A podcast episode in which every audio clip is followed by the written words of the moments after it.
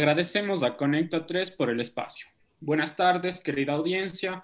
Somos estudiantes de cuarto año de la carrera de medicina. Mi nombre es Jaime Andrés Mendieta y conjuntamente con mi compañera Daniela Pañi les damos la cordial bienvenida al segundo programa médico dirigido hacia la comunidad. PredMed, tu salud es importante. Recordemos que nuestro objetivo es fortalecer la vinculación de la Universidad Católica de Cuenca con la sociedad. Es por eso que hoy tenemos el honor de contar con la presencia del doctor Cristian Ramírez, quien en esta ocasión nos brindará respuestas a las inquietudes que tiene el público en general sobre el tema del VIH. Doctor, es un gusto contar con su presencia y le cedemos la palabra. Muy buenas tardes. El gusto es para mí poder compartir con mis queridos alumnos de la Universidad Católica de Cuenca y al mismo tiempo felicitarles por este emprendimiento que en actualidad es tan necesario llevar a conocer a la población en general sobre este tema tan importante que es el VIH. Muchísimas gracias, doctor. Eh, para dar inicio procederemos pues con las preguntas.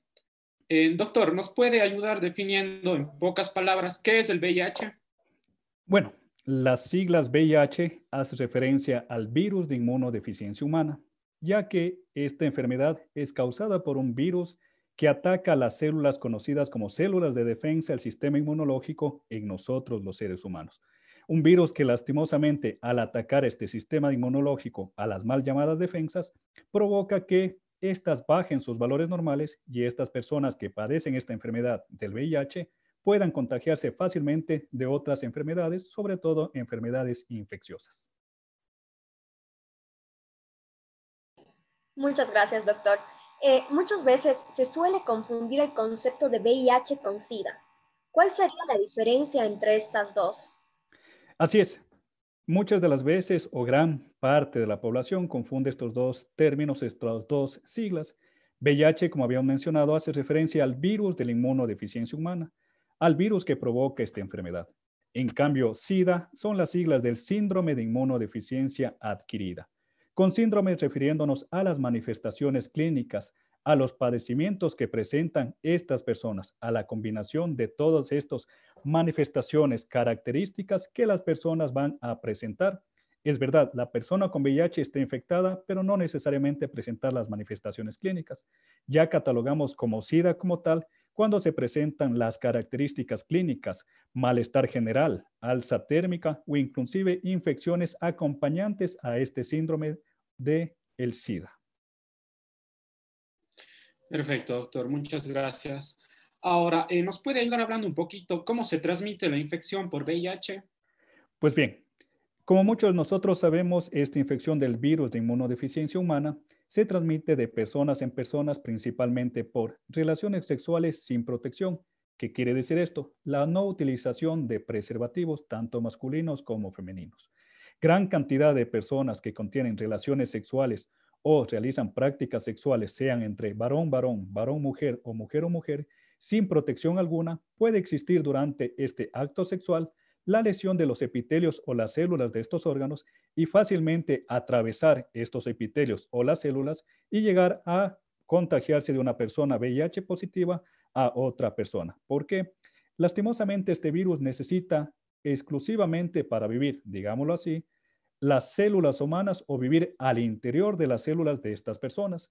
De igual manera se ha visto en menor porcentaje transmisiones o la contagio del virus del VIH a través de transfusiones sanguíneas y en muy pocos, raros casos en los cuales se han realizado transfusiones de algún órgano o tejido entre alguna persona que haya tenido alguna lesión o tenga presente el virus del VIH, lastimosamente no se lo sabía, pero también se lo puede transmitir por el medio de trasplante de órganos de personas o de tejido de entre personas o seres humanos que padezcan esta enfermedad. Teniendo clara ya cómo se eh, emite la transmisión de la infección, ¿cuál es la sintomatología que presentan estos pacientes? A ver, serían eh, dos etapas por manifestarles así. La primera, en el momento en el cual se contagia de este virus. Habíamos hablado que VIH hace referencia al virus de inmunodeficiencia humana. Al ser un virus va a presentar sintomatología principalmente a los 5, 10, 15 días posterior al contagio, como cualquier otro tipo de sintomatología respiratoria por un virus Puede presentar alza térmica, malestar general, dolor de garganta y dolor poliarticular, confundiéndose lastimosamente muchas de las veces con la sintomatología de una gripe común, de un resfriado común.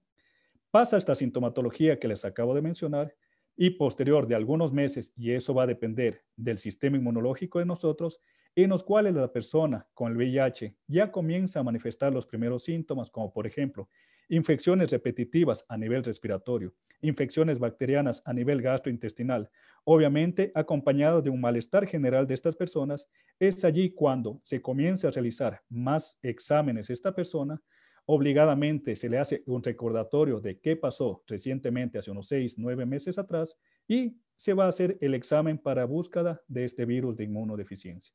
Lastimosamente, las primeras etapas, al ser confundidas con una sintomatología gripal, muchas de las veces hacen que estas personas no tomen precaución en su salud, no tomen las medidas necesarias y lastimosamente es la época de mayor contagio hacia otras personas. ¿Por qué? Porque no soy catalogado todavía como paciente con SIDA, no creo tener los síntomas como los había mencionado y tendré relaciones sexuales principalmente, que es la causa de contagio, sin cuidado alguno y obviamente contagiaré a más personas. No olvidemos, obviamente estas infecciones llamadas así oportunistas en los pacientes con SIDA suelen ser muy repetitivas, por lo general más de dos procesos de neumonía al año, más procesos infecciosos de tres a cuatro procesos infecciosos a nivel gastrointestinal, refiriéndonos a diarreas principalmente, más de cuatro al año, podría hacernos sospechar o son manifestaciones de este síndrome de inmunodeficiencia adquirida.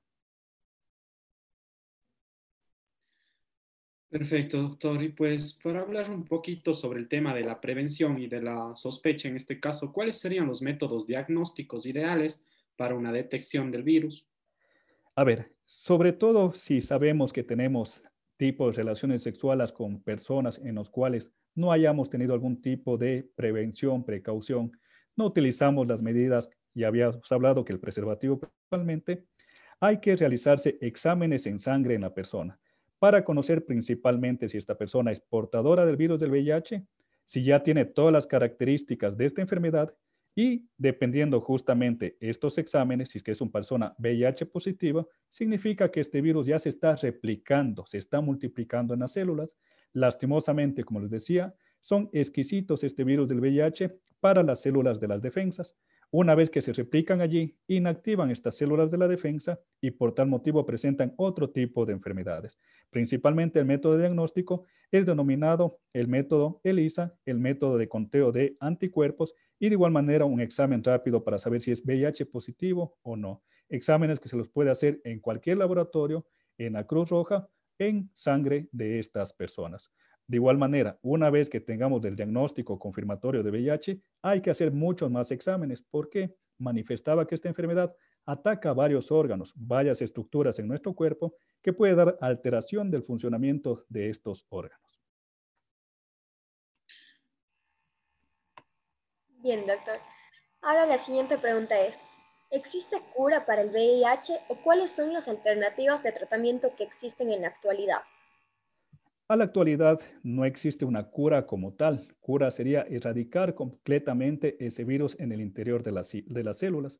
Lastimosamente, aún con el avance de tecnología que hemos tenido, no existe una cura como tal. Existen tratamientos justamente que se utilizan estas personas para evitar que este virus se siga replicando dentro de una célula. Porque si, por ejemplo, este virus no se replica en el interior de la célula, no puede seguir contagiando más células, no infectando más células y podríamos decir que es una persona con VIH positivo, tiene el virus de verdad en su célula, pero al no contagiar más células, obviamente no podrá dar mayor sintomatología.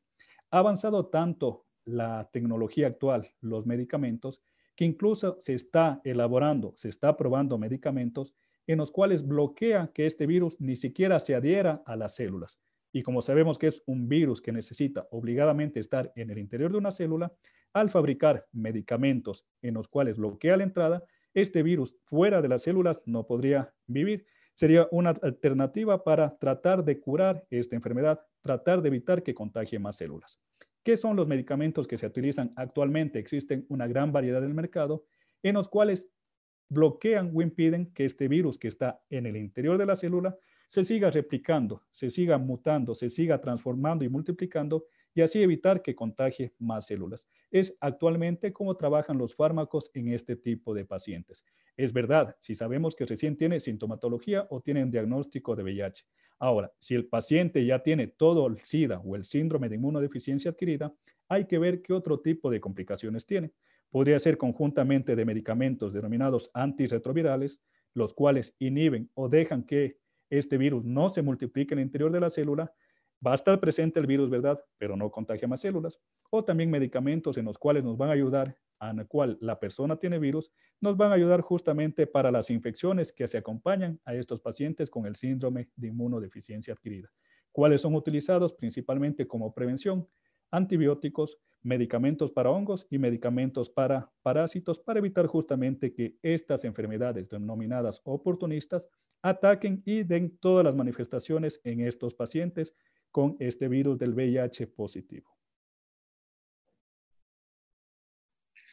Perfecto, doctor. Muchas gracias. Vemos que por un lado unas noticias contra las famosas enfermedades oportunistas que se denominan en este caso. Sin embargo, pues seguimos a la espera ya de una cura definitiva. Ahora, eh, ¿nos podría indicar, doctor, qué efectividad tienen los preservativos en el caso, obviamente, de las relaciones sexuales para evitar la transmisión del VIH? Claro que sí. Hablando del tipo de prevención, la utilización de preservativos, sabemos que al ser un método de protección, el cual se fija en este caso al miembro viril masculino, tiene una protección mayor al 95%, constando que durante la penetración o la acción mecánica de relaciones sexuales, tranquilamente se puede ejercer un efecto de fricción, lesionar, romper o cortar un poquito ese preservativo y obviamente tener como consecuencia la transmisión de este virus de VIH. Lo ideal es utilizarla. Siempre se recomienda así conozcamos a la persona, nuestra pareja o con la persona que vayamos a tener las relaciones sexuales. Actualmente se conoce que tiene una efectividad mayor al 95% para prevención no solo del VIH, sino para prevención de enfermedades de transmisión sexual. Enfermedades que justamente se pueden dar por el hecho de contagio de persona a persona. Obviamente tenemos que saber la colocación del preservativo, la manipulación del preservativo y obviamente saber que sea un preservativo de confianza y que no puede estar caducado, porque al caducarse, estos preservativos de látex tienden a secarse y obviamente al secarse durante la fricción, durante el acto sexual, se pueden perforar o se pueden rasgar fácilmente y no va a servir de nada este preservativo. Bien, doctor, ya se habló del preservativo como un método de prevención. ¿Existen más métodos para prevenir la transmisión de este virus? Lastimosamente, para prevenir en una relación sexual, es el único que se recomienda ahora, es el preservativo. Se ha intentado con medicamentos que bajen la cantidad de este virus en la célula obviamente baje la cantidad de replicación con estos medicamentos, pero aún así queda presente estos virus en la persona que fácilmente pueden transferirse o contagiar a otra persona que no tenga esta enfermedad. Hasta la actualidad se conoce, no sé que el mejor método eh, para prevención de la enfermedad o transmisión del virus del VIH sigue siendo el preservativo. Existen muchos métodos, créanme, he visto, me han nombrado, he escuchado, en los cuales lastimosamente métodos totalmente alternativos, se olvidan que no es por la parte de los líquidos seminales, por ejemplo, es simplemente el hecho de contacto de una piel con piel en la cual se da esta transmisión sexual. Siempre hasta la actualidad se sigue recomendando la utilización del preservativo para evitar esta enfermedad. Perfecto, muchas gracias. Eh, ahora, doctor, ¿cuál es el, el protocolo o cuáles son los pasos a seguir que se debe tener una persona que, por ejemplo, ya ha sido diagnosticada con VIH, eh, pero ¿cuál sería la mayor recomendación en caso de que tenga una pareja? Perfecto. Si una persona ya es diagnosticada con VIH positivo, sabemos la presencia de este virus y quiere tener una pareja independientemente del índole sexual, las recomendaciones son justamente ir al médico de cabecera, su médico infectólogo, el cual le da medicamentos para bajar la replicación de este virus en la célula. Segundo, como contacto personal con su pareja, la utilización de preservativos. De igual manera, hacerse exámenes periódicamente para saber justamente qué gran cantidad o poca cantidad de este virus existe en las células. Supuestamente, últimos informes se ha visto que en dependencia de la cantidad de virus es mucho más fácil contagiar a sus parejas sexuales, pero siempre y cuando utilicen o no el preservativo. Se ha visto conteos muy bajos de la replicación viral, han tenido relaciones sexuales estas personas y la otra persona, por deducir su sistema inmunológico es sumamente elevado, no le ha transferido la enfermedad o simplemente tiene la enfermedad, su pareja o la pareja se hace el examen y no va a aparecer afectado. Se vuelve a realizar el mismo examen dentro de seis meses y ya se va a comenzar a ver que están elevados estos virus en sangre. Lo principal aquí, obviamente, va a ser la utilización del preservativo. Bien, doctor. En estos tiempos actuales que estamos viviendo esta pandemia con este virus que es el COVID, ¿cuál ha sido el impacto que tienen los pacientes con VIH eh, ¿Cuál ha sido el impacto del COVID en los pacientes con VIH? Así es. Bueno, como habíamos hablado, este virus ataca el sistema inmunológico, por decir así, ataca las defensas de nuestro cuerpo. Las personas con VIH positivo o que padezcan de SIDA o el síndrome de inmunodeficiencia adquirida, sus células que protegen a nuestro cuerpo frente a cualquier proceso infeccioso, bacterias, virus, parásitos, hongos, y en este caso el virus del COVID-19, al ser un virus, ser una enfermedad también eh, catalogada para ellos como oportunista, puede llegar a contagiar como cualquiera de nosotros a las personas con virus del VIH positivo. Aquí va el problema. Las personas con virus del VIH positivo, al tener bajas sus defensas, llamémoslo así, este virus del COVID puede ser mucho más letal que en cualquiera persona que no tengamos un virus de VIH, no tengamos SIDA. ¿Por qué? Ataque este virus del COVID no hay un sistema de defensa preparado, no hay la cantidad suficiente de defensas y fácilmente se replican o se multiplican estos virus del COVID y atacan mucho más fácil a estas personas con el VIH-Sida. Inclusive notándose que en estos pacientes, llámense pacientes con VIH, pacientes inmunosuprimidos, como por ejemplo los que reciben quimio, radioterapia, en la cual estos procedimientos también dañan tanto células malas como buenas, el virus del COVID puede ser sumamente letal para ellos porque lastimosamente su defensa no está al 100% y cualquier enfermedad, más aún el COVID-19 siendo una enfermedad nueva, ataca a estas personas y puede llegar a ser muy letal para estas personas.